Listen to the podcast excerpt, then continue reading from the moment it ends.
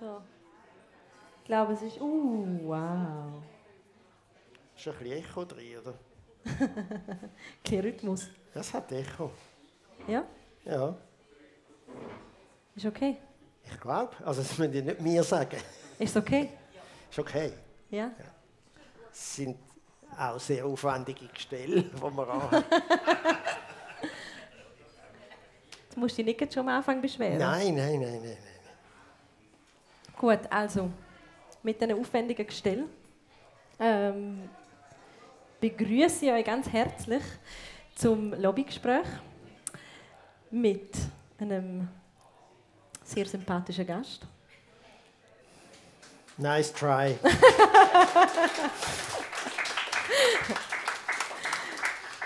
Äh, Victor, normalerweise frage ich meine Gäste am Anfang, was sie zu trinken wollen.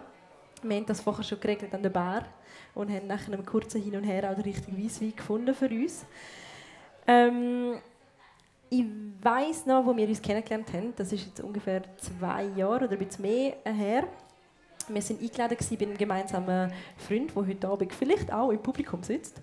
Und ähm, ich weiß noch, du bist reingekommen, ich nicht gewusst, dass du auch an dem Nacht eingeladen bist und hast dich ganz normal vorgestellt. Ich bin der Victor. So, wir sind dann nebeneinander geguckt und ich weiß noch, dass Was ich... hätte ich sonst sollen sagen Also, Ja, aber eben, ich bin nachher neben dir hergesessen und ich habe dann, glaube dir gesagt, Victor, was machst du so im Leben? Und das war mein äh, armseliger Versuch, gewesen, einen der bekanntesten Comedians in der Schweiz irgendwie so ein bisschen aus der Reserve zu locken. Du hast natürlich entsprechend cool reagiert und bist darauf eingegangen. Aber es ist ja auch speziell, wenn man jemanden kennenlernt, der so präsent ist in der Schweiz. Jeder kennt dich, er verbindet etwas mit dir. Und ich konnte ja auch nicht wissen, ob du wirklich nett bist oder einfach... ein Arschloch. Ja. Hätte ja auch können sein, Bin ich oder? manchmal, ja. Bin ich. Die arschige Seite hast du jetzt noch nicht so an den Tag gelegt, mir gegenüber. Aber es würde mich interessieren, wie, wie lernen die Leute kennen? Also wie erlebst du das? Du hast das sicher wahnsinnig viel, die Situation, dass du in einen Raum kommst, dass du so Gast bist, dich vorstellst. Ist das immer der awkward Moment, dass Leute denken, oh mein Gott, er ist ein Promi? Oder Ja, das kann manchmal ein bisschen unangenehm sein, aber ich bin ja nicht immer unterwegs und denke, oh, ich bin Promi. Oder? Sondern ich gehe relativ äh, normal und relativ direkt auf die Leute zu, glaube ich jedenfalls.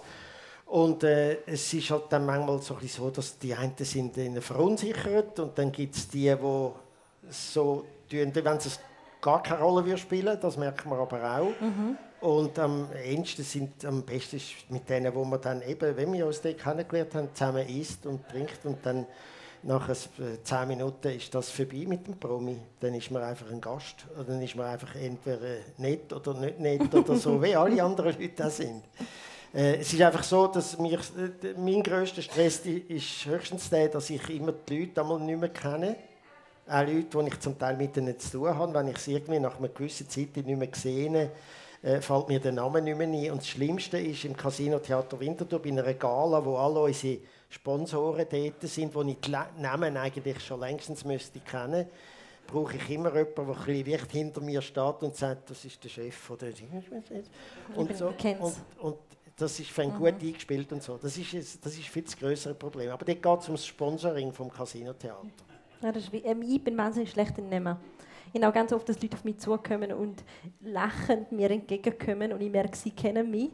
Und ich probiere dann die Minuten, ohne den Namen zu nennen, vom ersten... Ich habe es gemerkt am Anfang von dem Gespräch. Hast einen leichten Aussetzer hast du gehabt, gell? Habe ich einfach nicht mehr können einordnen Ja. Das macht aber auch den Eindruck, die stört das überhaupt nicht, wenn jetzt du jemanden kennenlernst, der null etwas mit dem Namen Victor Jacobo kann anfangen Äh, Gibt also, es das überhaupt in der Schweiz? ja, natürlich. Nein, in der Schweiz weniger. Aber äh, das ist, darum gehe ich ja so gerne reisen ins Ausland, weil mich dort keine Sau kennt. Und weil ich dort auch allein kann unterwegs sein und äh, niemand hat irgendeine Geschichte verbunden mit dem Ganzen. Aber auch da, es ist ja, man kann das handeln, es ist jetzt nicht so schlimm. Das sagen ja immer so Bundesräte, dass sie easy können Zug fahren. Niemand will etwas von ihnen. Niemand will ein Selfie. Ist das bei haben, dir auch so? Nee, die haben es ein bisschen schwieriger, weil dort haben dort, die haben äh, wirklich eingeschworene Fans und Finden. Mhm. Natürlich gibt es bei mir auch Finden oder Leute, die das nicht gut finden, was ich mache. Völlig äh, zu Recht, völlig denen ihres Recht. Aber die trifft man weniger, jetzt so persönlich. Also die gehen sich jetzt nicht so kennen und sagen, hey, ich finde sie scheiße. Das ist selten. Das ist auch schon vorgekommen. Äh, das ist auch mhm. völlig okay. Äh, sondern man trifft eher die Leute, die das eher mögen, was man macht. Okay. Wenn es sich nicht so äußert, wenn jemand sagt, ich finde es scheiße, was sagst du drauf? Ich weiß es nicht, ich bin ein relativ spontaner Mensch. es, es, muss dann passieren, dann weiß ich auch kein, ich habe kein. Also gut, es gibt halt einfach viele Leute, die sagen, hey, äh, sind Sie der Victor Jacobo? Und dann sage ich dann manchmal, äh, ja, aber im Moment gerade nicht. äh, weil ich dann nicht weiß oder, oder, oder wenn ich halt äh, S-Bahn fahre, dann äh, warte dort auf dem äh, Perron und es ist, sagen wir mal, Freitag oder Samstagabend spät, Richtung Winterthur, S12, dann weiß ich einfach, ich mache jetzt dort einfach ein bisschen Selfies mit den Leuten. Also das ist Sinn. Das ist es ja. Mhm. Und die sind aber alle eigentlich nett und eigentlich viel, also jüngere Leute sind eigentlich viel cooler, oder? Die sagen vielleicht mal, hey, hey Jacobo, hey, ja, Selfie. Und die, die älteren Leute, also meine Generation, die starrt einfach so. Und das habe ich viel weniger gern. Auch beim Einkaufen. Und man merkt, dann laufen sie nochmal ums Gestell um, um nochmal zu schauen, von so da. Die interessiert es einfach, was du einkaufst. Ja, einfach. Kauft ja, jetzt ich, Dann ist man so ein einfach ausgestellt und so. Und dann gibt es solche, die versuchen, die reden über einen und man meint, und sie meinen, man höre es nicht. äh, zum Beispiel so, es ist mir auf einer Rolltreppe passiert, irgendwo im Coop oder so, was so drauf gegangen ist. Und vor mir war es ein jüngeres Paar gewesen, und mhm äh, und sie hat mich gesehen und hat ihm vorne dran sagen, hinten dran ist der Giacomo. und, und ich bin hinten dran gestanden und er hat gesagt, was ist, was hast du, was, wo ist hinten und was? Und sie hat ihm gesagt, hinten. Und dann habe ich ihn so angetippt und gesagt, sie meint mich. und dann habe ich, das habe ich können, das habe ich können entspannen dann und so. Und, ja.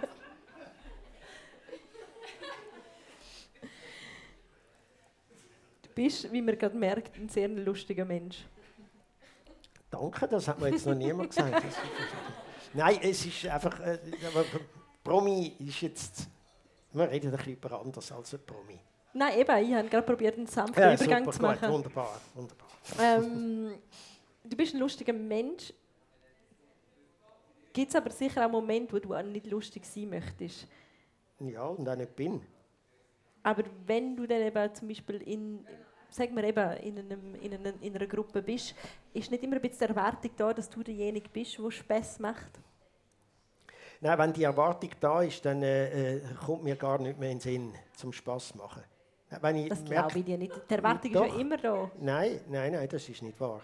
Also bei Leuten, die ich kenne, die wollen nicht pausenlos von mir Jokes hören. Es fände es eigentlich eine traurige Situation. es, gibt ja, es gibt einzelne Komiker, die fast nicht können abschalten können, äh, auch wenn sie nicht auf der Bühne sind. Mhm. Gute Komiker, aber die haben privat sind immer ein bisschen... Äh, also einer von denen, äh, um jetzt einen zu nehmen, der ein bisschen weiter weg ist, der Otto zum mhm. Beispiel, das hat mich mal erschüttert, vor, das ist einige Jahre her, wo er sich der sich scheiden lässt von seiner Frau oder sie von ihm. Und die hat ein Kind gehabt, und die Frau hat gesagt, sie hätte es nicht mehr können verantworten, sie möge ihn immer noch gut, sie hätte es nicht können verantworten, dass er das Kind pausenlos äh, oh auf dem Level von Unterhaltung und Witz und Zeug hat. Also dann wird es langsam ein gespenstisch, oder? Wenn einer nur immer muss witzig sein und immer so, ja. Hol dir ja. ja. Ganz all night Ein lang. toller Komiker, äh, Otto und alles, aber das hat mich gedacht, das ist eigentlich ein tragischer Fall. Nein, und wenn, äh, mir gehen die Leute auf den Wecker, die pausenlos wollen, mhm. Witz machen es, das Witz, Privat muss sich das Witz machen ergeben, wie das bei, ist eigentlich bei einem Komiker nicht viel anders als bei normalen Leuten. Vielleicht ist die Qualität des Witz besser, ich weiß es nicht. Schau mich nicht so an, wie wenn man es nicht würdest glauben Doch, das glaube ich. Ich habe gerade überlegt, diese Frage, aber ich frage jetzt wirklich, was ist der schlechteste Witz, den du kennst? Hm. Ich habe schon sehr viele schlechte Witze gemacht, selber. Wo man, das Brutale daran ist ja, dass man sich nachher, ich kann dir nicht mehr sagen, man mag sich nicht mehr daran erinnern, aber in dem Moment, wo man ihn macht, denkt man, Scheiße. Äh, Das ist so in unserer Branche. Man merkt es gerade sofort, fast nur vor dem Publikum. Und wenn es dann das Publikum merkt, ist es dann besonders schlimm. Ja. Nein, und ich, ich kann mir im Übrigen, auch wenn du fragst, wegen Witz erzählen, ich kann mir auch keinen Witz merken. Ich finde, Witz müssen spontan sein. Oder natürlich, wenn man spielt, wenn, äh, wenn es ein Skript gibt oder wenn man einen Film dreht oder dann muss man oder Theater spielt, mhm. dann muss man das äh, können, auswendig.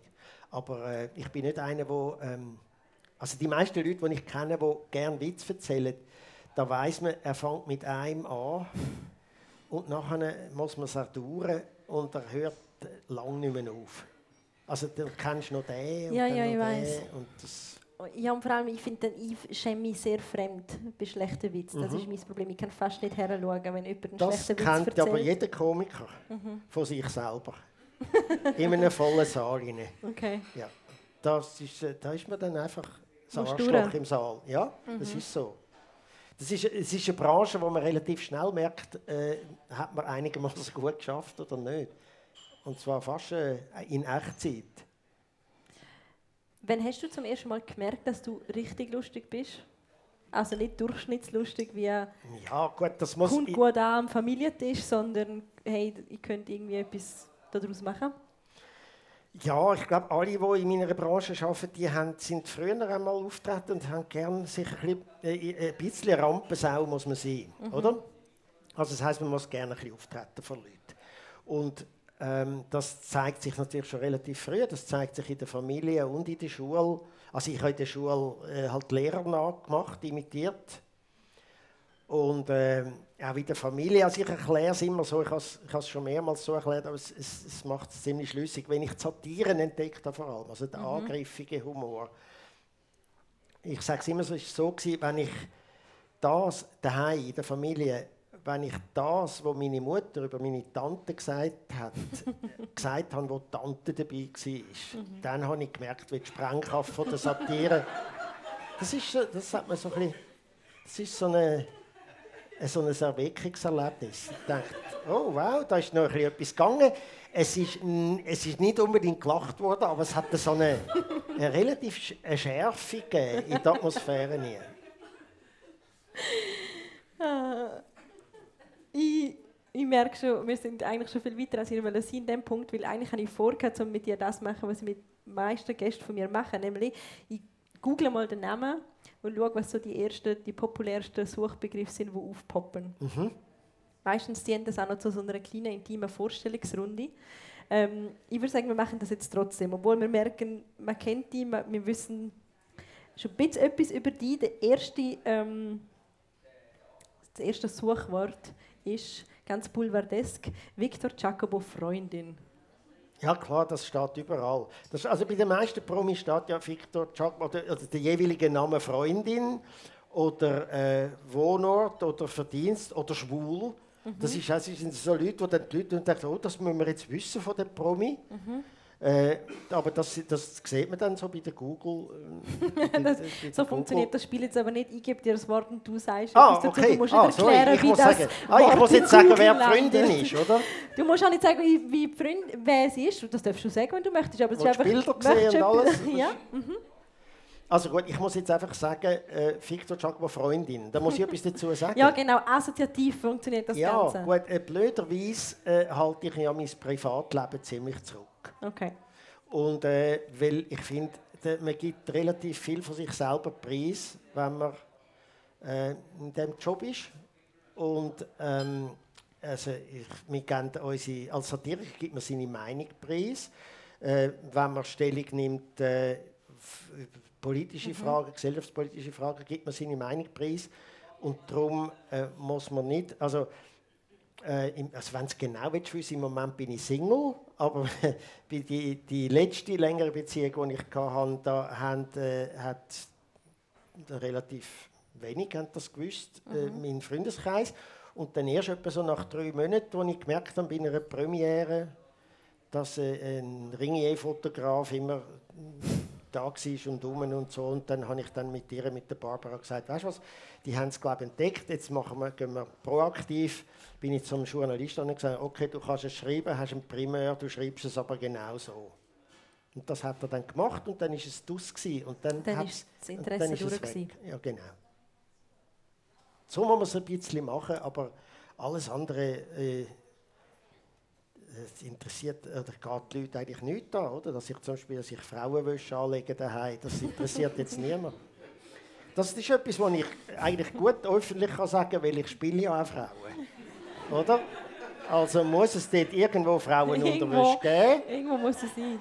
Oder? Also, also es kommt darauf an, wie ernst du deine Rolle nimmst. Ich meine, all deine Rollen spielst du selten Unterwäsche, aber ich kann mir gut vorstellen, dass du jemand bist, der das dann durchzieht. Äh, Bis zum gepunkteten Hösli. Wie das durchzieht privat, meinst du? Nein, auf der Bühne habe ich nichts gehofft. Bühne, meine, ja, natürlich. Also, ja, ein bisschen das ist völlig okay, wenn du wenn ein Mann eine Frau spielt, braucht es gewisse Ausstattung, das ist so. Mhm. Und äh, ich kann dir sagen, das will niemand sehen, wenn ich aussehe in der Garderobe. Einschließlich jetzt beim Zirkus Knie. Wir kommen nachher noch mal kurz auf dein ähm, Single-Leben zurück. Aha. Der nächste Suchbegriff ist Victor Jacobo Twitter. Du bist ja ein extrem aktiver Twitterer. Du hast auch sehr große Followerschaft.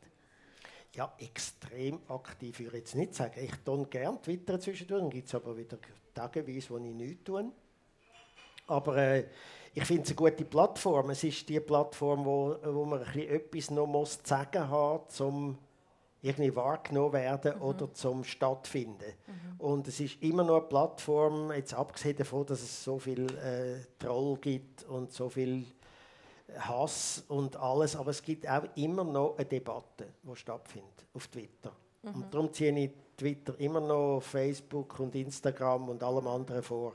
Gut, Instagram ist auch so eine Kuschelwelt. Ja, das stimmt. Das kann man noch ein bisschen brauchen, um gewisse Sachen advertisen und so. Mhm. Instagram finde ich noch lustig, weil das ist, äh, das ist für mich eher so ein bisschen Bilder zeigen und von den anderen schauen. Mhm. Und äh, Leute, die man sonst eigentlich privat gar nicht kennt, aber abonniert und sieht und merkt, oh, der oder die zeigen äh, tolle Bilder und das interessiert mich und äh, es hat so etwas Entspanntes. Mhm. Ich habe mal gelesen, Instagram ist wie die Wohnung von deiner besten Freundin, wo sie immer ein paar frische Blumen hat. Immer ja, frischen Kaffee. Guter, guter Vergleich. Twitter ist wie Stalingrad. ich es nicht mehr so schnell. Also ich kenne es einfach aus der Medienbranche her. Ich meine, es kann wirklich, es ist ja. intensiv. Twitter. Gut, es gibt natürlich viele Leute, die Instagram professionell brauchen. Das natürlich. ist auch toll. Das mhm. ist natürlich toll. Für mich ist es jetzt weniger. Natürlich findet dort auch mein Beruf statt mhm. drin. Aber noch lieber tue ich eigentlich dort Bilder drauf äh, wo ich gut finde oder originell oder schön oder auch von Reisen zum Teil. Äh, das finde ich toll. Und es ist etwas sehr Entspanntes. Nächster Suchbegriff ist Victor Jacobo, auch obviously Mike Müller. Wer ist das? Irgend so einer, mit dem ja, du regelmäßig auftrittst. ja, das ist natürlich klar. Wir sind äh, äh, eine erfolgreiche Kombination und wir sind auch gut befreundet nach wie vor. Und äh, es ist toll, mit so jemandem zusammen zu arbeiten. Wir kennen uns in- und auswendig. Es gibt wenig Leute, wo man kann improvisieren kann. Also ich improvisiere gerne, der Mike auch. Und es gibt, äh, das gibt es noch etwa die mal, die, die gerne improvisieren.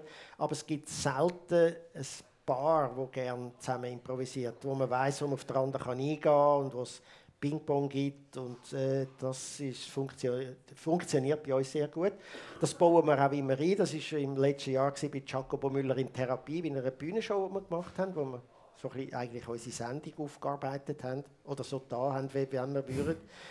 Und dort haben wir auch einen Teil gehabt, wo wir mit dem Publikum improvisiert haben. Das machen wir jetzt im Zirkus auch. Also in dieser, in dieser Saison mhm. jetzt, in der, bei dieser Tour. Und das ist halt einfach gut, das merkt dann das Publikum, aha, das, ist, das kann nicht vorbereitet sein, weil wir reagieren auf das, was Leute sagen aus dem mhm. Publikum. Und das macht uns Spaß und dem Publikum auch. Und das kann man mit wenigen Leuten und darum das mit dem Mike. Äh, wir sind auch sonst eben gut befreundet, wir haben so ein bisschen ähnliche Interessen, wir sind beide ein bisschen News-Junkies. Wir sind beide politisch interessiert und beide lesen gern. Mhm das ist schon ziemlich viel, umfasst eigentlich das ja. halbe Leben. das, was du gesagt hast mit dem Aufeinander reagieren, ist das etwas, was ihr auch können noch weiter antrainieren oder ist das rein wirklich so eine, eine Beziehung einfach funktioniert oder nicht funktioniert? Oder lernt man mit der Zeit? Also antrainieren, wenn nichts da ist, geht nicht. Nein, Okay. es muss etwas da sein. Und nachher ist man natürlich hat man eine gewisse Erfahrung, wie das geht, oder? Äh, es gibt auch andere, die das machen und wo das, wo das, wo das wirklich perfektioniert. Also Ursus und Nadeschkin machen das Natürlich. perfekt, oder? Und natürlich haben die von Anfang an die Lust gehabt, um das zu machen, aber so perfekt, wie sie heute sind, sind sie natürlich nicht von Anfang an gewesen. Das ist klar, dass, dass man dazu lernt. Victor Jacobo Alter. Anscheinend 39, also ich bin Eben. ganz offen immer. ich habe kein Geheimnis da. Ja, siehst du? Super, muss wir gar nicht mehr weiter darüber reden. ähm, ich bin, muss sagen, ich bin ein bisschen nervös von dem ähm, können, heute. wir können über das Alter schon weiterreden. Also es ist nicht so, dass ich will ausweichen Ah, nein, es aber Ist, äh, es ist Alter. Es kommt einfach darauf an, man muss dann definieren.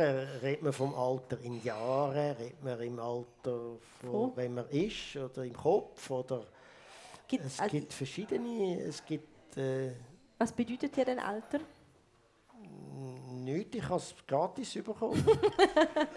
ich habe hab mich nicht müssen Aber- anstrengen. Ich habe das ist plötzlich gemerkt, oh ich wow. Gefühl, du, ich habe das Wow, Gefühl, das ist, das ist etwas, dem du viel äh, Bedeutung zumessst. Dass du, Ja, natürlich. jemand, der sich Ja, definiert gut, über nein, jetzt, jetzt es hat sich eigentlich für mich ausgezahlt, jetzt ein bisschen auszuharren, weil mittlerweile bin ich ja, gehöre ich ja zu der, zu der sehr äh, oft diskutierten Spezies von weißen alten Männern, die alles in Kontrolle haben und so, und so Frauen wie dich unterdrücken. Ich spüre es. Ich glaube es, ja, ich hoffe es, gib mir eine Mühe. äh, ja, ich kann... Äh, Es geht aus dem Konzept. ja, nein, äh, ich studiere nur, äh, zu, zu, was man wegen dem Alter diskutiert. Nein, äh, Alter ist eine Frage, eben, man wird alt und man kann sich lange nicht vorstellen, dass man, weil ich meine, ich mit 20 mich vorstelle, in dem Alter, wo ich jetzt bin, oder, das ist Skitod. das ist äh, völlig hinüber und völlig unvorstellbar. Ja, wir sind dann einmal noch so, äh, so und haben also mit um die 20 und haben gesagt, ja, weißt, ich habe das Gefühl, nach 35 Jahren bringe ich mich um, da bringt es eh nichts mehr. Das ist, äh, äh, und dann irgendwann mal merkt man aber, dass eben schon Leute weit, weit vor 35 ein bisschen alt geworden sind. Also es gibt solche, die sind so Ende 20 und da denke ich einmal, oh wow, Neugier ist dort gar nicht mehr vorhanden. Also die tun schon langsam ein bisschen schauen, wie sie sich können setteln für das ganze Leben. Und dann gibt es halt noch alte Leute, die immer noch neugierig sind. Neugier, finde ich, ist das Wort. Wenn man noch neugierig bleibt, ist man nicht so alt. Ah ja, natürlich schon. Und auch so, oder mein Sixpack ist auch nicht mehr ganz so. Also schon auch, es besteht einfach nicht mehr aus dem Gleichen. Okay, okay. Ja. Du hast im Interview mit der NZZ ist sehr intensiv ums Alter gegangen und irgendwann hat man so ein bisschen rausgemerkt, dass du gefunden hast, eigentlich ist das nicht das einzige Thema, über das du reden möchtest. Du hast das dann auch so gesagt Ja, und ähm, dein Interviewpartner hat das dann... muss schon nicht sein, oder? Ja, kann sein. Ich glaube, es ist sie, Partnerin. Ja, sie, ja. Interviewpartnerin hat dann... Ähm, ist wieder typisch, oder? Eine junge Frau, die einen alten weißen Mann in die Ecke getrieben Also- hat. Es ist sehr interessant, sie sich gefragt über was würdest du denn lieber reden? Und deine Antwort voller Werf war, das Leben, die Politik, Freundschaft, die Kultur und Sex. Und ich habe Ja. das gelesen und habe so gedacht, jetzt wird das Interview interessant. Gut, eben Sex Dann- haben wir noch nicht gehabt, glaube ich, oder? Dann, kommt noch, kommt noch. Die NZZ Being, die NZZ, auch, auch wenn es in dem Fall eine junge NZZ-Vertreterin war, hat nachher die folgende Nachfrage gestellt. Hat sich Ihr Sexleben im Alter verändert? ich würde sagen, wir müssen jetzt auch nicht auf das Thema eingehen, aber ich habe mir Ja, vorgenommen... schade, ich wäre jetzt gerne darauf eingegangen. Möchtest du? Ja, aber jetzt, wo du es gerade so abgeklemmt hast, dann lassen wir es halt, gell? Ich mir vorgenommen, dass wir zumindest probieren, ein paar von diesen Punkten abzuarbeiten, auf die du Lust hast, thematisch. Also Leben, das Leben Ah. und Politik und der Sex und so für den Abend. Also ich kann dann. auswählen, oder was? Nein, Ah, stell dir vor. gut. Aber bevor wir zum Sex kommen, kommen wir zum Zirkus. Mhm. Wobei, Ist sexy, Zirkus. ja genau eben. Du bist gerade ähm, recht lang mit dem Zirkus Knie unterwegs gewesen. Wie viele Monate sind es genau? Ja, also zum zweiten Mal. Ja, ich weiß 2006 ja. schon mal. Im, äh, genau, also die Premiere ist so ein bisschen gegen Ende März mhm. und dann ist man eigentlich fast jeden Tag dran bis etwa Ende August bis Bern mhm. und dann geht der Zirkus in die Westschweiz und dort sind wir nicht dabei. Bin ich auch beim ersten Mal nicht dabei. Bist du reisen? Bin ich reisen, ja, oder einfach jedenfalls ist dann kein Zirkus. Und ähm, es ist etwas Intensives, ja, Zirkus. Und es ist etwas, äh, etwas Spezielles und mit nichts anderem zu vergleichen. Es ist mit, weder mit Bühne, noch mit Film, noch mit Fernsehen zu vergleichen, weil es etwas ganz Eigenes ist. Und es ist live. Sowas von live. Weil es gehören Gerüchte dazu, es gehört... Äh, die Umgebungsgeräusche dazu. Es kommen wahnsinnig viele Zuschauer dazu. Du hast vorher ja. gesagt, es sind ja, jeden Abend was, fast zweieinhalbtausend. Wir, sind, wir haben eigentlich den Abend immer ausverkauft und haben immer 2300 Leute drin. Gehabt, ja.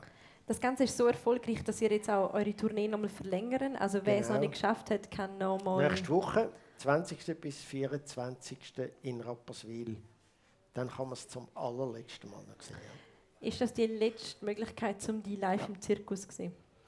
Ja, jetzt in diesem Jahr sicher. Du schliessest aber nicht aus, um wieder mal in den Zirkus zurückzukehren. Das fragt die Familie Knie schon dauernd. Und ich habe denen schon gesagt, ich habe schon beim 06 gesagt, eigentlich habe ich es jetzt gehabt, mhm. aber ich plane nicht voraus. Oder ich bin ja noch jung. Oder ich ja, noch nicht so neugierig. Ja, genau. Eben.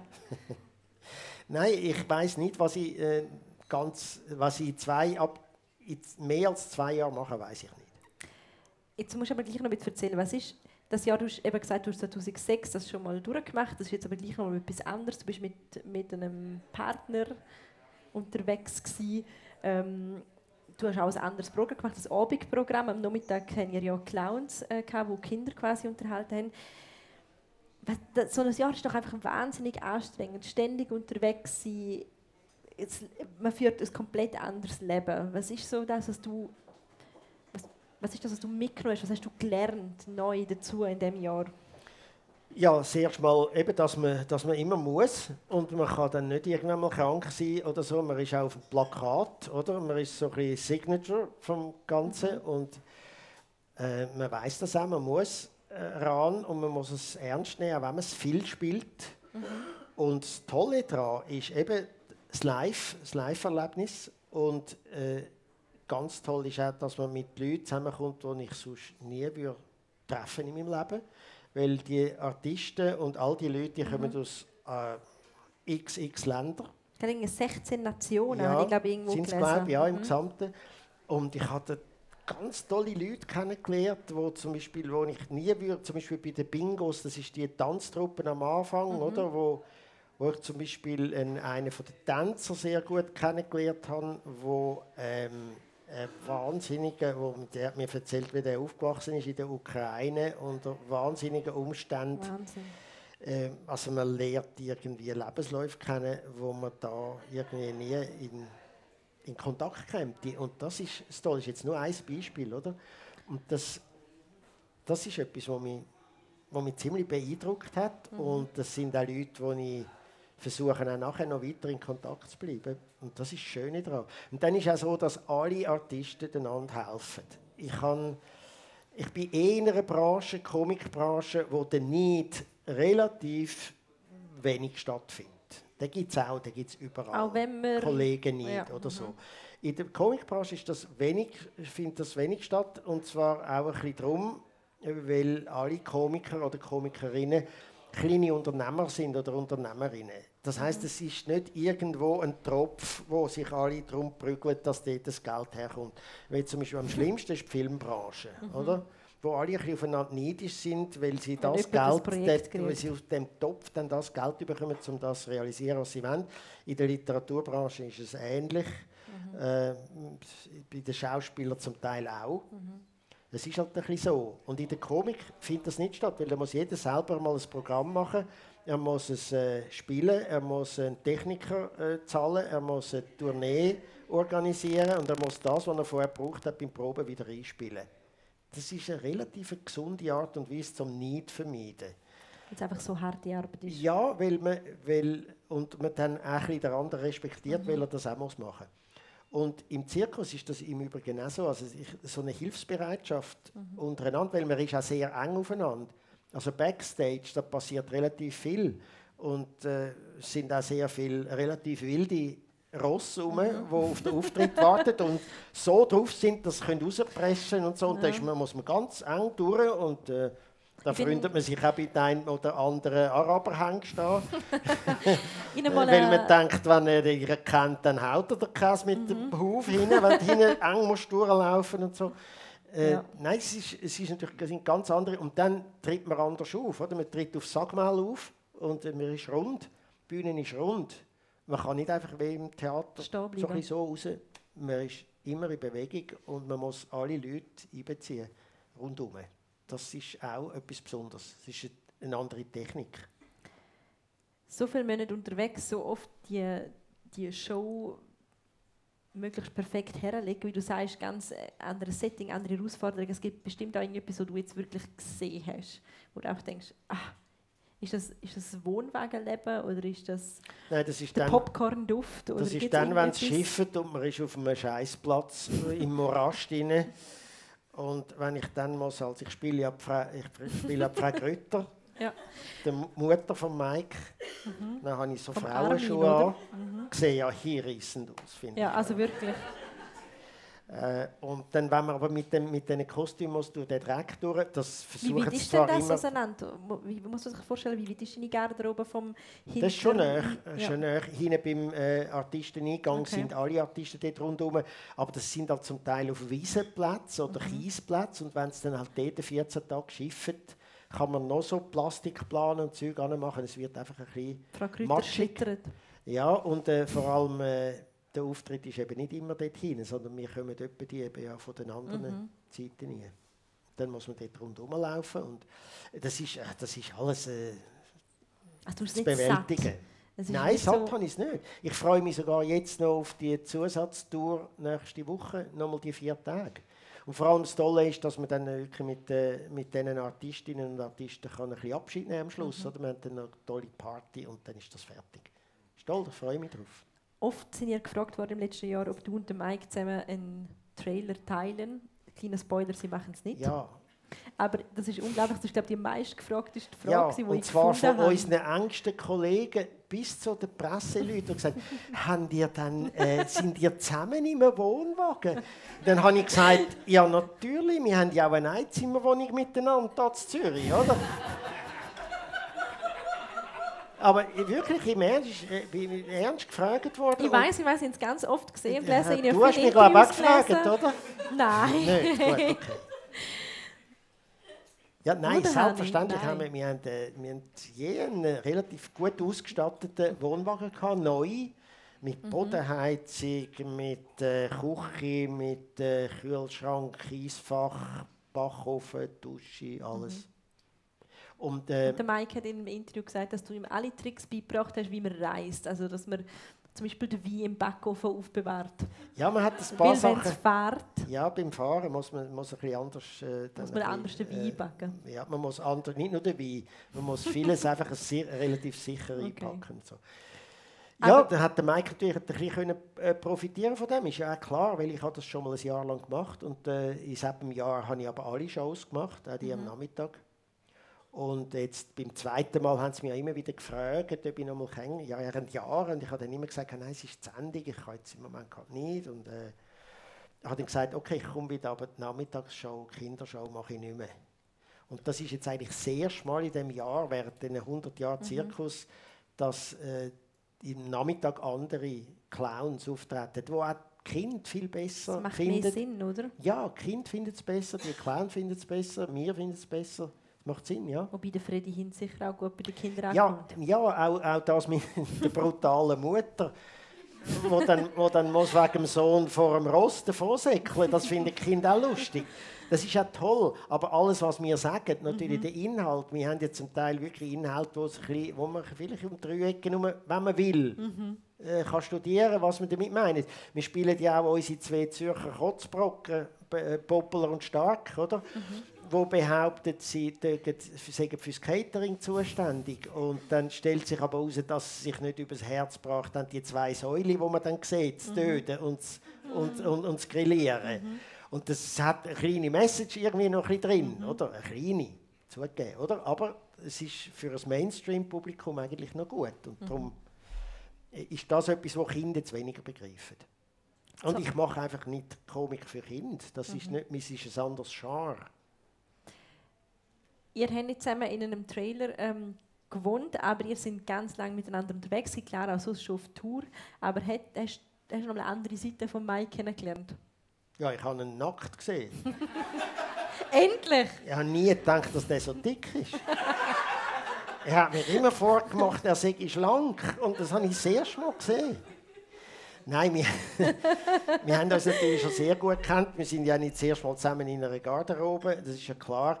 Äh, und äh, wir haben relativ gut funktioniert. Wir haben letztens selber festgestellt, äh, dass wir eigentlich immer noch äh, befreundet sind und äh, ja und äh, immer noch miteinander gerne mal telefonieren zwischendurch. Ähm, aber wir haben natürlich gewisse Sachen auch, wo wir, wo wir jetzt andere Ansicht sind. Oder? Mhm. Das ist manchmal auch das ist, das ist so das Adrenalin beim Auftreten, vor allem dann, wenn wir improvisieren. Oder? Ja, vielleicht der eine oder andere sagt, wieso hast du denn dort, bist du nicht mit dem gekommen, weil darum hat es das. Und dann sagt nein, das kann ja nicht, wenn du... So, so, solche Auseinandersetzungen gibt es manchmal kurz, das ist ja mhm. gut. Das wäre ja unnatürlich, wenn es das nicht gäbe, oder? Aber jetzt entschieden Krach wegen irgendetwas, wegen einem Projekt, haben wir nie gehabt. Auch während der Sendung, wo wir die Sendung gemacht haben, wir sind häufig anderer Meinung Mhm. Und das hat man dann einfach ausdiskutiert und wir haben da so eine, etwas gehabt, so eine Regel, dass wenn ein von uns beiden etwas nicht hat bringen in der Sendung und nicht gut gefunden hat, ist es rausgefallen. Das Vetorecht. Ja wo ich dann etwa die, weil ich ja Regie gemacht habe, wieder reingebracht habe. Aber das hat der Mike nie gemerkt, das sollte, nicht, das sollte man ihm jetzt einfach nicht sagen. Nein, es stimmt natürlich nicht. Wir haben Ich habe jetzt aufgeschrieben, weiter zum Thema Sex. Wir haben vorher über den nackten Mike Müller geredet, von dem her, go with the flow. Ähm, du hast mir mal erzählt, dass oh. es... Oh dass es nicht selten gibt. Ähm, wir haben vorhin gesagt, die Leute kennen dich, sie wissen, wer du bist, du trittst auf, man will Selfies mit dir, dass es auch immer wieder Frauen gibt, die recht offensiv die angehen, mit einem sehr konkreten Ziel. Ja, ja, also man kommt so Zuschriften über und äh, ich meine Humor ist ja auch etwas, oder das, fun ja, das funktioniert. das funktioniert relativ gut, ja. Und ähm, also, aber das sind dann meistens Leute, die etwas... Äh, wo, wo man nicht möchte beeindrucken oder wie? Äh, nein, wo man gerade von Anfang an... Also es sind manchmal Mails, die ich gerade von jemand anderem, von irgend vom Sekretariat im Casinotheater absagen lasse, freundlich. Mhm. Damit es gerade nicht so eine... Nein, das sind dann äh, meistens solche, die irgend so eine also Projektion ja haben von mir oder wo sagen, ey, sie fühlen sich eben dem, was ich mache, so mit dem Humor und auch mit meiner politischen Ansicht, fühlen sie dem so näher und sie würden gerne mal mit mir ein Glas Wein trinken. Wenn ich das nur schon lese, dann denke ich einmal, Uff, äh, da, äh, nein, ich bin ausgebucht nächste zwei Jahre.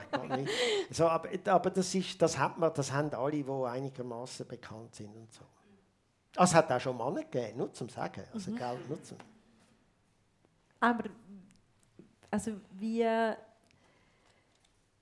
man verbindet das wahrscheinlich nicht immer. Man denkt immer, sind keine Ahnung, klassischerweise weiß auch nicht Musiker oder, oder Schauspieler oder irgendwie so, wo mhm.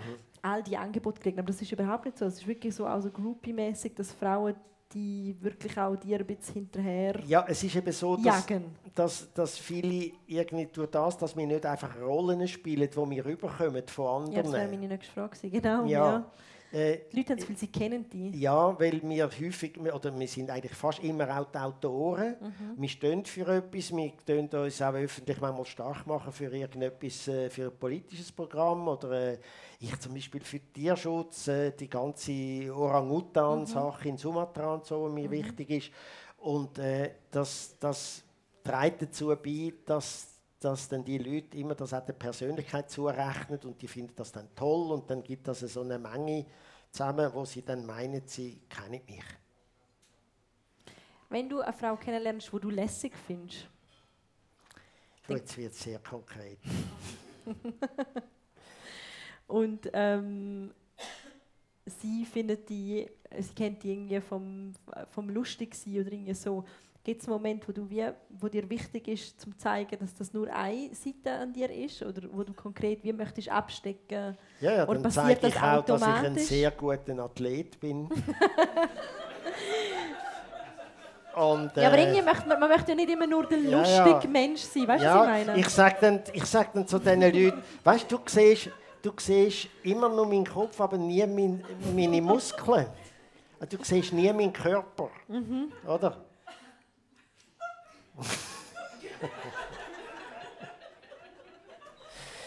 Jetzt sind wir irgendwo in einer Sackgasse, gell? du, es geht so. Ich Ich denke, würde ich, jetzt so denke, ich, ganz gebe eine dir- säcke Frage würde ich so ein bisschen daraus raus, ich gedacht, ja, okay. entweder daraus raus oder noch tiefer rein. Aber, ja, ich, ich wäre jetzt eben für aber noch tiefer nicht am rein. gleichen Ort bleiben. Victor, gesagt, du willst über Sex reden. Das habe ich nicht gesagt, das hast du Das gesagt. hast du in der NZZ gesagt. Ich habe das jetzt Ja, adaptiert. Gut, ja, klar. Ich habe nicht gesagt, ich will darüber reden. Ich sage, äh, Du hast gesagt, du würdest lieber über, über ja, Sex reden als über ja, das als Alter. über das Alter. Ja, Jetzt haben wir abgehakt, dass du 39 bist. Jetzt kommen wir zum ja. nächsten. gut. Möchtest du lieber nicht Äh, was jetzt? Se über Sex reden? Mal, re- frag mich doch etwas. Was macht, Von denn, mir aus sage ich es jetzt nicht. was macht guter Sex für dich aus? Ja, das war alle die Leute, das, das, es geht allen gleich, äh, so dass dir selber wohl ist und du das Gefühl hast, du tust am anderen oder der anderen auch wohl. Also allgemeiner kann ich es nicht ausdrücken. Ausser, ausser, du willst, ausser, ausser du willst jetzt zu einzelnen Praktiken kommen. Können wir gerne, aber was mich interessieren würde, ist, Dann nehmen wir aber Bilder noch, oder? okay. Ich wollte eigentlich eine kleine Präsentation vorbereiten, aber irgendwie ist das da mit den ganzen Spiegeln. Ähm, Spiegel sind aber schon mal gut bei Sex. bei den einen. Wenn man jung beim ist. Sex lachen. Beim, ich habe letztens gerade eine Kollegin mir gesagt hat, sie hat das Problem mit ihrem Freund, dass sie ständig beim Sex losbrusten vor Lachen. Es geht ihr langsam auf den Senkel. Auf den Senkel. Ja, Hast du gesagt, ich habe etwas anderes verstanden. Es geht ihr auf Ähm, den Senkel. Ja, das ist schön für dich. Was ist die Frage an mich? Äh, Lachen und Sex. Ja, natürlich. äh, Lachen ist immer in jeder Situation gut. Wenn Mhm. es beide lustig findet und lustig haben, äh, hat man es gut. Das ist klar. Aber ob man irgendwie das Gleiche wie mit dem Auto, ob man dann bis zum ganz am Schluss muss durchlachen, ich weiß nicht, ob dann langsam etwas anderes ein bisschen flöten geht. Oder? Ah, mit dem Sex hat du. Okay. Ja. Holderio, nochmal. Ja, also das ist, wie gesagt, das ist ja sowas von individuell. Und äh, ich finde einfach da, dass jeder das soll machen Logisch. was er will, was ihm Spaß macht und dass er das mit den Leuten macht, die auch an dem Spaß haben. Egal was für eine, einfach, Ausrichtung. sagen wir mal, ab einem gewissen Alter selbstverständlich, aber von dort her gilt alles, wenn beide einverstanden sind. Wirklich alles. Und das äh, nervt mich, wenn es irgend Leute gibt, sagt das von der Kirche, sagt das von irgendeiner konservativen Seite her, wo die Leute wollen vorschreiben wie sie wollen leben wie sie wollen lieben wie sie wollen heiraten oder wie sie wollen irgendetwas so. Geht mir auf den Geist. Da So wird ich, ein richtig. bisschen- wird ich ein bisschen hässig. Ja, verstehe Für das ist Twitter so. gut, dann kann man denen so ein bisschen Eis an, Eis ans Bein geben. Ja, das verstehe ich. Macht mich auch fuchsig. Eben. Römische katholische Kirche. Nicht nur die. Da Aber als auch Beispiel, die machen mir regelmäßig Auch die. Evangelikalen Ja, sind ja, vor- stimmt. also, da, Das stimmt, das stimmt. Ich finde ja, dass ähm, Lust und Genuss und Sex, dass das alles zusammenhängt und ich weiß, ähm, dass du sehr ein großer Genussmensch bist. Würdest du das so unterschreiben? Ist das auch etwas, wo du findest, ist, ist Essen für dich auch etwas Sinnliches? So habe ich es ja zumindest gut, aber wahrgenommen. wer ist kein Genussmensch? Es kommt einfach darauf an, an Leute, was dass du Genuss hast, oder? Meinst du? Ja, also, also wenn jetzt jemand ist, der weder am Essen, noch am Sex, noch am Beruf, noch an der Natur, Ja, gut, noch sonst irgendetwas, Mhm. dann, also dann, Was macht denn dir am meisten Genuss? äh, Dankeschön. äh, das zum Beispiel da. Was für ein Keyword? ja, sie hat ja das, das haben wir ja eingeübt. Ja, natürlich. Das hat Genau. sie ja, haben wir ja probiert, gell, sie vorher. Wie war? Äh, zum Wohl. Hm. Nein, Genuss ist äh, vielfältig. Also mir macht Genuss, ein tolles Buch zu lesen. Ich lese gerne. Ich bin auch bei einem Verlag ähm, aktiv.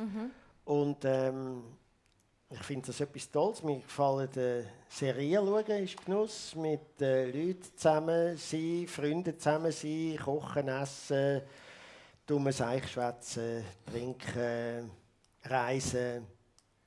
Ich glaube, das ist alles nicht so außerordentlich. Da würden viele Leute noch das Gleiche sagen, oder? Bleiben wir noch ganz kurz beim Essen. Das ist, glaube aber doch eine Leidenschaft, die wir, uns auch te wo wir Ja. teilen, wo wir uns auch kennengelernt haben. Mhm.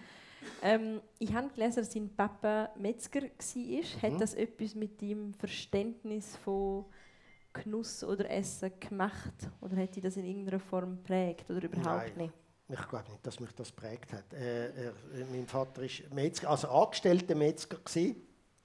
Und äh, einer, der down to earth war, der hat bis am Schluss, bis ins höhere Alter, hat er eigentlich Servala noch etwas vom Tollsten gefunden. also das ist wirklich... Ja, ist Äh, jetzt auch nicht schlecht. Ja, ja, ja, aber einfach nur zum Sagen, er war nicht ein ETPTT äh, gewesen, von dem her so. Und ich glaube nicht, dass mich das gross äh, beeinflusst hat. Äh, ich habe einfach immer gern selber gern gegessen. Ich, habe, ich esse jetzt noch gern Fleisch.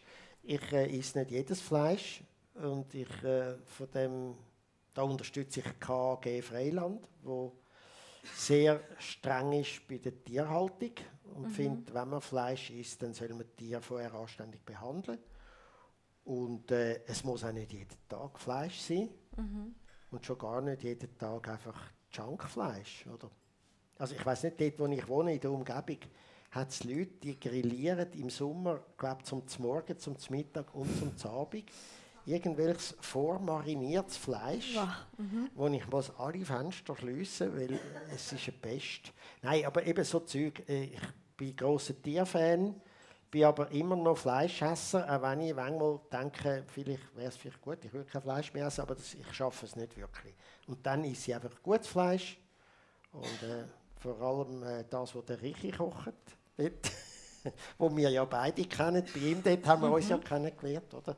Und äh, weil ich eben so tolle, äh, gute Freunde habe wie der Richi, die so gut können kochen können, koche ich selber für ihn gar nicht mehr. Das muss ich gar nicht mehr, oder? Das ist eigentlich etwas Gutes. Einfach herhocken. Ja, ja. Also gut, äh, wir sehen uns ja nicht täglich. aber äh, nein, ich kann schon ein bisschen kochen, aber wie gesagt, ich bin nicht der große Spezialist. Du hast gerade gesagt, du bist ein großer Tierfreund. Ähm, ein Engagement für also die Besonder du, du hast ein großes Engagement vor allem für Affen. Das hast du vorher kurz schon angesprochen. Vor allem für Orang-Utan. Ja. Mhm, Nicht, nicht für alle Affen. Vor allem für Orangutan. Möchtest du ganz kurz sagen, wie du zu dem Engagement gekommen bist? ja, das ist einfach, äh, das, das- ist seit ich äh, Regina Frey kenne, das ist die Schwester von Patrick Frey. Beide stammen ja aus äh, relativ reichem Elternhaus. Der Patrick hat da dazu einen tollen Kunstverlag gegründet, wo er das Geld dort reinsteckt und sehr tolle Kunstbücher macht damit.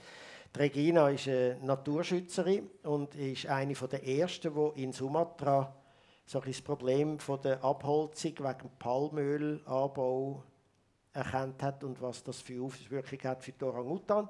Der Orang-Utan ist ein Lebewesen, das uns sehr, was ist das Nächste, 97% gleiche DNA wie wir. Wahnsinn. Mhm.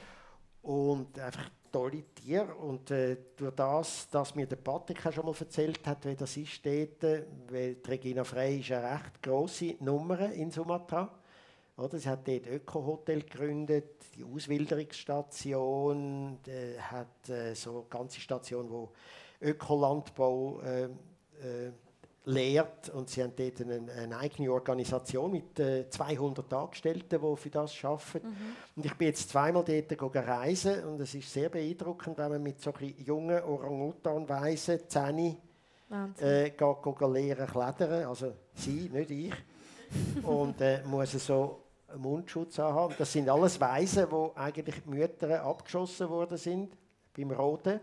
Weil man sie so als... Äh, weil die natürlich ihre, ihren Urwald mhm. verteidigen mhm. und äh, wenn sie irgendwann mal keine Bäume mehr hat, die können sich nur auf Bäumen fortbewegen, mhm. richtig eigentlich. Und äh, ja, es sind eigentlich so ein Dramen, die sich dort abspielen, oder? Und dann die kleinen Babys, die sind sehr herzig. Die nehmen es dann gern heim und haben das Gefühl, herzig. Spielzeug. Und dann werden die falsch ernährt und sie werden immer größer und das Problem. Und durch die Organisation von der Regina dort, äh, haben wir jetzt auch ein gutes Abkommen mit der Behörde, also mit der Polizei, wo die Kleinen konfisziert und sie in unsere äh, Station bringt, wo sie aufgezogen werden mit dem klaren Ziel, und das machen wir auch immer wieder, sie später wieder auszuwildern, mhm. an einem relativ weit entfernten Ort, mit dem Urwald, wo geschützt ist. Und äh, einfach, äh, was, was das große Problem ist, das Palmöl, oder, mhm. wo es einfach fast überall drin hat, weil es bequem ist und ergiebig und billig. Mhm. Äh, es ist in jeder äh, Säufe drin, es ist, äh, es ist im, äh, im, im, Nute im Nutella-Junk Nutella. oder? Im Nutella hat es ja sowieso nur noch eigentlich weniger Nüsse und äh, nur noch Zucker mhm. und Fett. Und dabei gibt es tolle Alternativprodukte, aus, mhm. zum Beispiel aus dem, Piemont, aus dem Piemont, wo mit, äh, wirklich mit Nüssen mit und Nüssen noch gemacht und zum Teil, wird. Ja, zum Teil mit, mit äh, Sonnenblumenöl mhm. und so. Und einfach äh, der Palmölabbau. Und langsam hat das Umdenken stattgefunden in, in, äh, in Sumatra, dass die dort merken, aha, das ist eigentlich auch unser Erbe. Mhm. Oder? Der Urwald und auch vor allem die großartigen Tiere die dort leben und so. Und da setze ich mich ein bisschen dafür ein. Ich, ich meine, ich bin dort, ich setze meinen Namen dafür ein. Mhm. Die Arbeit machen die Leute dort. Mhm. Ich gehe so die besuchen und dann gibt es einen Bericht darüber. Und das heißt, es wird mit Aufmerksamkeit. Ja, genau. Mhm. Das ist ein Teil von deinem Engagement, wo du quasi deine, deine Stimme nutzt für etwas Gutes. Du hast vorher auch mal gesagt im Gespräch, dass du aber auch die Niere vorscheust, auch eben an politischen Debatten teilzunehmen. Ähm, ja, also ich habe auch für Amnesty International ja da mhm. vor Jahren mal so eine große Plakatkampagne gemacht gegen einen äh, für einen Komiker, der äh, in Burma in Haft war. Mhm. Das war so eine große Aktion. Gewesen. Das mache ich einfach gerne für die Sachen, die ich toll finde. Ich mache keine kommerzielle Werbung, also mhm. für Produkte, sondern wenn schon dann so für Gute so Sachen. Wenn sich ähm, Leute, in der Öffentlichkeit schon politisch äußern, ist das ja immer ein bisschen umstritten oder es wird immer diskutiert. Ist es für dich, liegt es auf der Hand durch die Polizeiartiere, dass du einfach da musst Stellung beziehen musst? Ist es etwas, was du, äh, logischerweise hast du das selber auch schon reflektiert, aber... Ähm ja, also nein, wenn man politische Satire macht, hat man einen Standpunkt. Mhm. Der muss nicht parteipolitisch sein, aber mhm. er hat einen Standpunkt, man hat eine mhm. Meinung. Und äh, diese Meinung, die äußert man dort auch. Und man muss auch ein gewisses Wutpotenzial haben. also gewisse Sachen muss einem nerven. Mhm. Oder? Und dann kann man das eigentlich mit einer guten Art und Weise, nicht mit einem Zeitungsartikel oder mit einem Pamphlet, einem Flugblatt oder irgendwie so, sondern man macht es mit Komik. Mhm. Es muss allerdings immer noch lustig sein. Mhm. Weil wenn es nur noch politisch ist, dann ist dann irgendwie, würde man denken, der würde gescheiter einen Leitartikel schreiben. Oder? Oder dann, wenn es nur noch, das ist, das ist die Kombination, die Satire ausmacht. Satire ist in erster Linie, sage ich immer wieder, eine Unterhaltungsform. Mhm. Und nicht äh, irgendein Instrument, um die Leute didaktisch die bessere Welt zu erklären.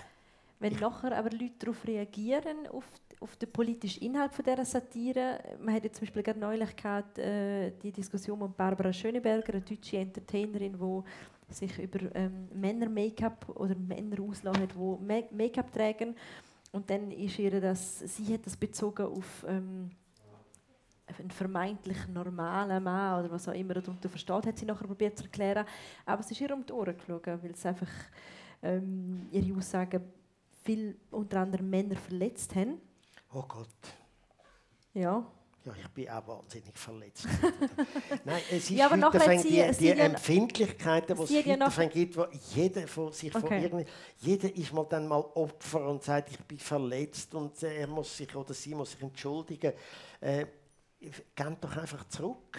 Wenn schon. Also, sorry, das ist, fördert auch Debatten und das Denken. Mhm. Und vielleicht auch mal äh, die sich zur Selbstironie. Du hast irgendwann mal gesagt, ähm, ich habe das mir irgendwo aufgeschrieben, Probleme gibt es betreffend Political Correctness. Probleme gibt es nur mit Leuten, die sich stellvertretend für andere empören. Ja, das ist so. Viele, das ist die Erfahrung, die du gemacht so, hast. Ja, es ist äh, nicht so, dass sich die betroffenen Randgruppen jetzt im meisten Fall aufregen, sondern die Leute, die sich für die Randgruppe einsetzen. Das, das ist so. Also das, so wie du es empfindest. Ziemlich am Anfang hm, von, den, von, den, von meiner Fernsehkarriere ist ja dann mal der Freddy Hinz dazugekommen, der mhm. Junkie, mhm. den ich spiele. Und da sind gerade sofort ein paar Vereine und ein paar Exponenten und haben gesagt, ja, er macht sich lustig über drogenkranke Jugendliche. Und das geht eigentlich nicht und haben protestiert und äh, einen Ombudsmann geschrieben und was der Teufel was und so. Das Blöde ist nur, also von allen ähm, auf dem Gebiet bin ich vor allem angefragt worden von so Rehabilitationszentren, die mit Junkies arbeiten, ob ich bei ihnen auftreten oder?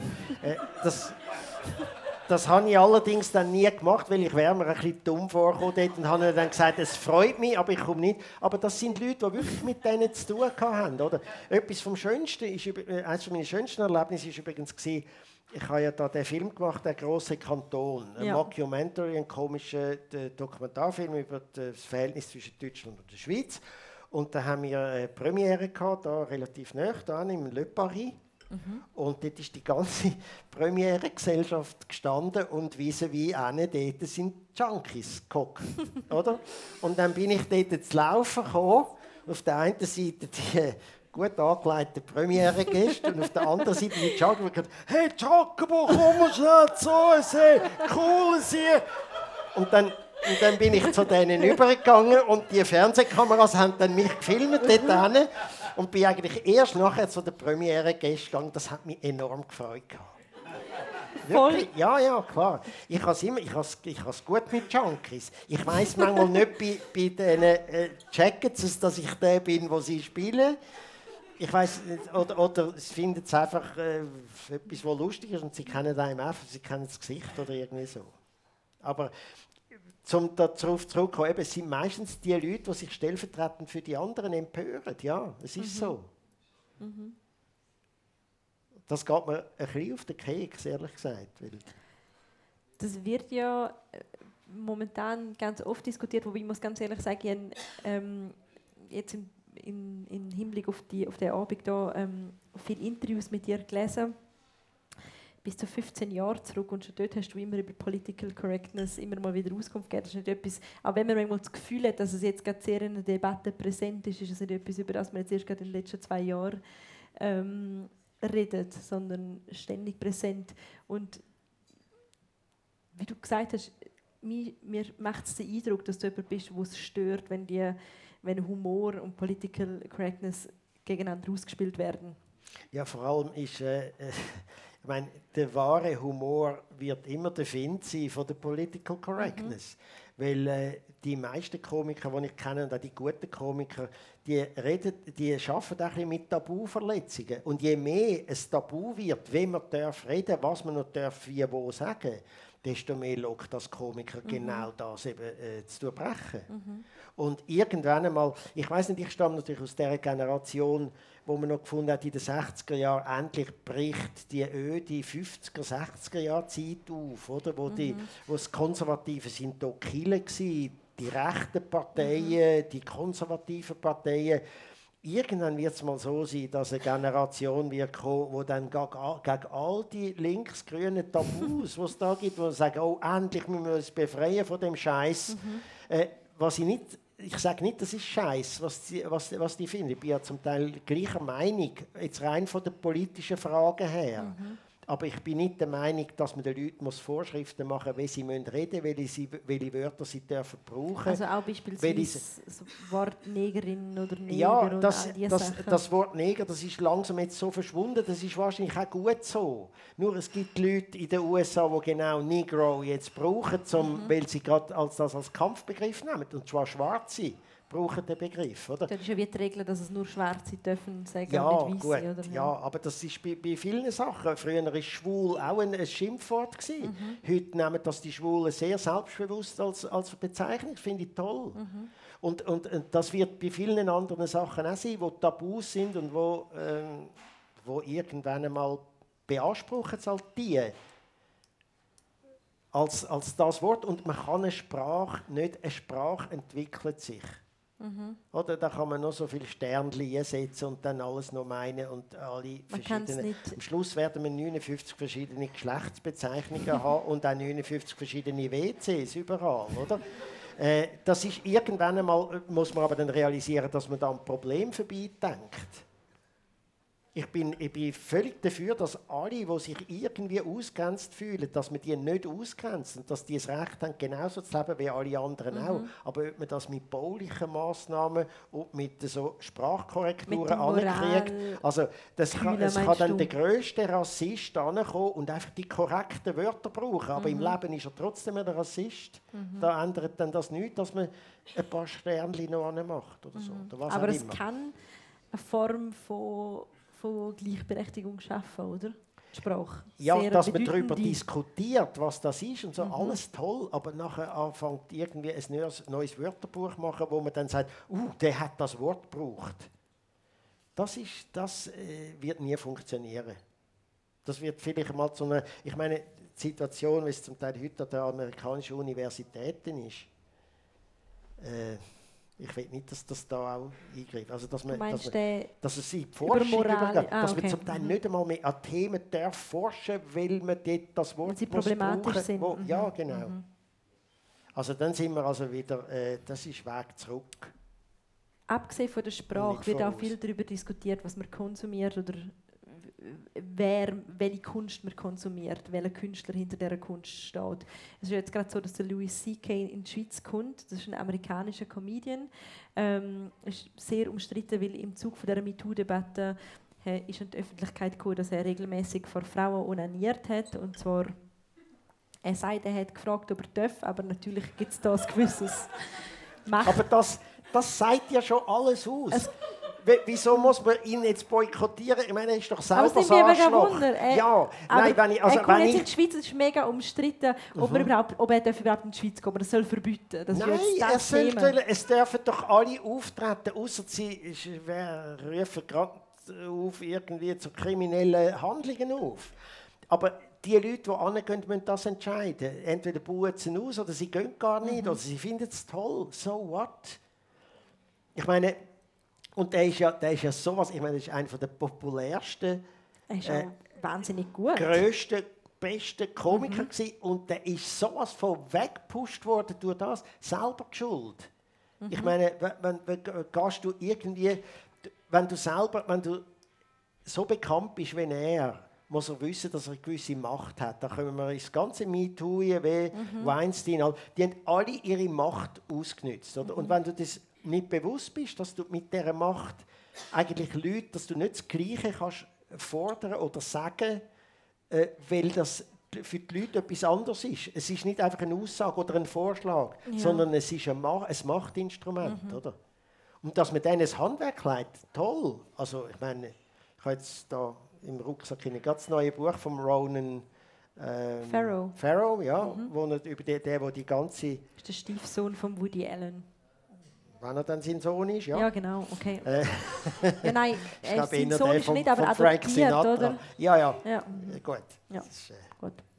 Aber er hat einen ganz MeToo-Skandal. Ja, whatever. ja. äh, Der hat den ganzen Skandal aufgedeckt. Ja. Ein toller Journalist, oder? Und, ähm, und eben, wie gesagt, es, geht, es sind Machtverhältnisse, die da, wo da zählen. Aber wenn so ein abgehalfterter Louis C.K. jetzt da etwas gut spielen, äh, okay. Wenn es Leute gibt, die das wollen sehen gut. Mhm. Wieso muss es den anderen vorschreiben, dass sie jetzt nicht dort hingehen? Apropos Pharaoh, das heisst für dich wäre es auch kein Grund, um keinen Woody Allen-Film mehr zu sehen, aufgrund von der ganzen Diskussion, die um dort Woody ist noch nicht hat. so ganz klar, was dort gelaufen ist. Ja. Es gibt kein Gerichtsurteil, gar nichts. Oder? Und es gibt verschiedene Interpretationen. Mhm. Und äh, ich hüte mich da, jemand, wenn das nicht ganz klar festgelegt ist. Und für das haben wir unsere Justiz. Ja, das sehe ich Und es ist so, toll, ja. dass die Leute drankommen, aber es muss bewiesen werden. Und sonst gilt einfach die Unschuldvermutung. Ja, das sehe ich auch so. Ja. Aber es, das ist eben, glaube wie du gesagt hast, im Zug von, von neuen Moralverständnissen ja oft auch in Frage gestellt, ob man die Kunst von umstrittenen Künstlern überhaupt noch konsumieren darf oder nicht. Also wenn ein Künstler, äh, es, es hat schon in, alle Künstler, die es schon gegeben hat, jene Arschlöcher darunter gehabt und sind tolle Künstler.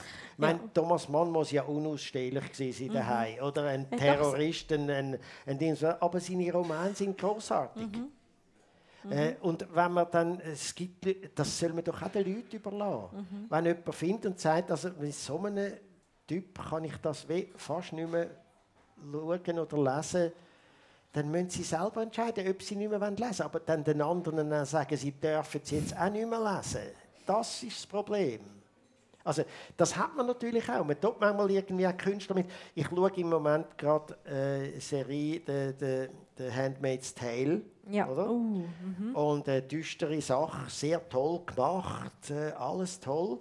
Und äh, wo irgendwie also die Dystopie von einer christlich-reaktionären Diktatur, wo die Frauen unterjocht werden und was also grauenhaft, oder? Quasi aber, aber nur- toll gemacht, ja, mhm. to- wirklich sehr toll gemacht und sehr eindrücklich und sehr aktuell auf eine Art, auf eine Art oder? Vielleicht gibt es solche Kräfte, die so ein Regime wettet. Aber dann habe ich auch erfahren, dass eigentlich die Hauptdarstellerin ist äh, aktives Mitglied von Scientology. Und das ist mir jetzt immer ein bisschen in den Sinn gekommen. Und ich dachte, wie kann man jetzt das so spielen und man ist selber Das habe ich nicht gewusst, wirklich. Ja, ist sie. Crazy. Ja. Und dass, dass einem das dann nicht in den Sinn kommt, das verstehe ich. Mhm. Aber ich gehe nicht an und sage, ihr dürft jetzt das nicht mehr schauen, das muss verboten werden, weil sie ist von Scientology. Gut, das soll, jeder soll das für sich entscheiden. Glaubst du, Humor ist komplizierter geworden? Mit all dem, was wir jetzt gerade Ja, besprochen man ist, haben. immer, man, man ist immer schon wahrscheinlich, hat man komplizierte äh, Fragen gehabt, aber es wird heute sehr hysterisch gerade sofort diskutiert, unter anderem auch, weil wir Mittel dazu haben, zum hysterisch Mhm. diskutieren, eben Social Media. Äh, ja, das ist heute, äh, da müssen wir, sich, müssen wir ein bisschen anders handeln, ja. Was heisst anders handeln?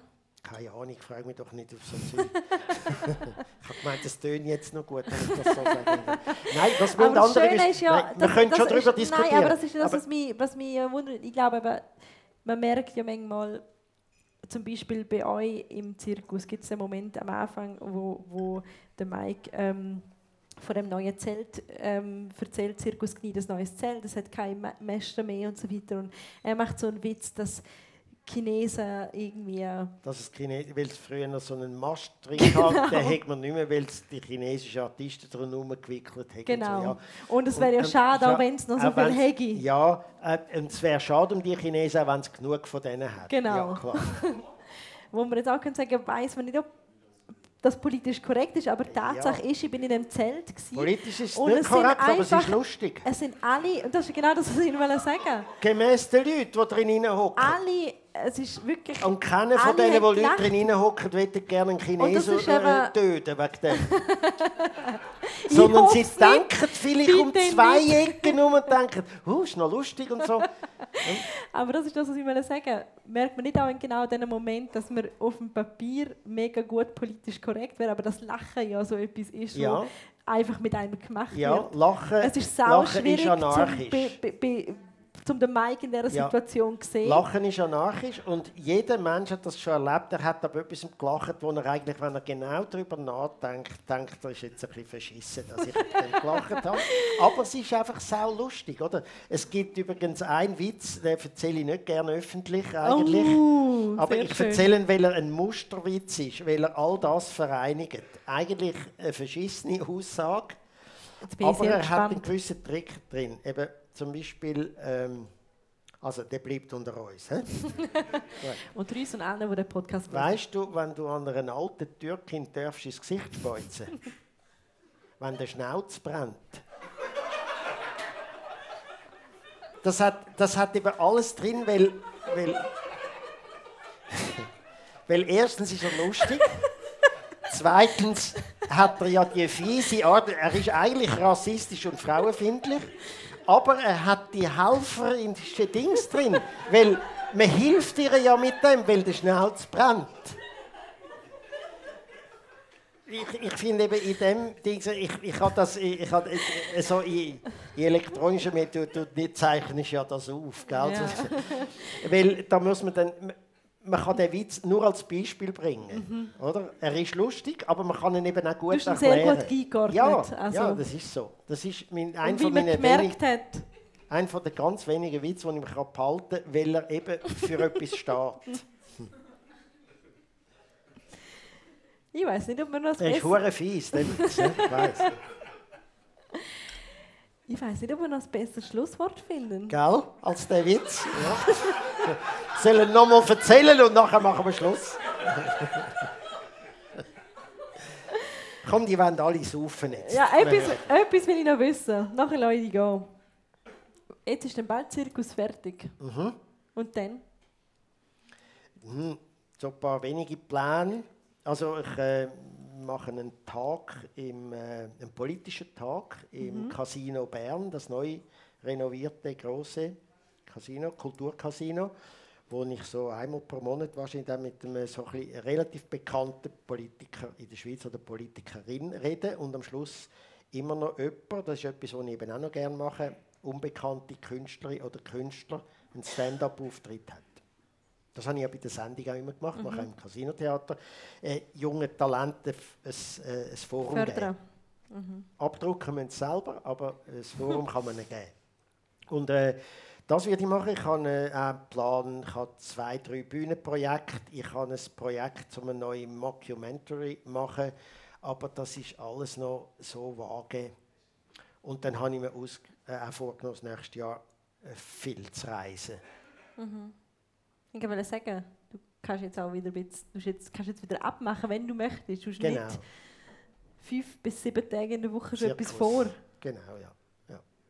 Also, äh, ich rede nicht so gerne über ungelegte Eier und zum Teil weiß ich sie auch gar noch nicht, ob ich es überhaupt mache. Ob du sie überhaupt leist? Ja, genau. Aber ich bin ja noch im legefähigen Alter, oder? Jetzt hast du ein bisschen frech gelacht.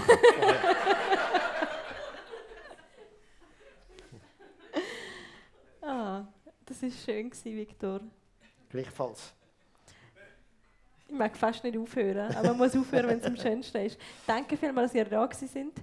Kommen doch im Dezember wieder. Das Gespräch gibt es auch als Podcast.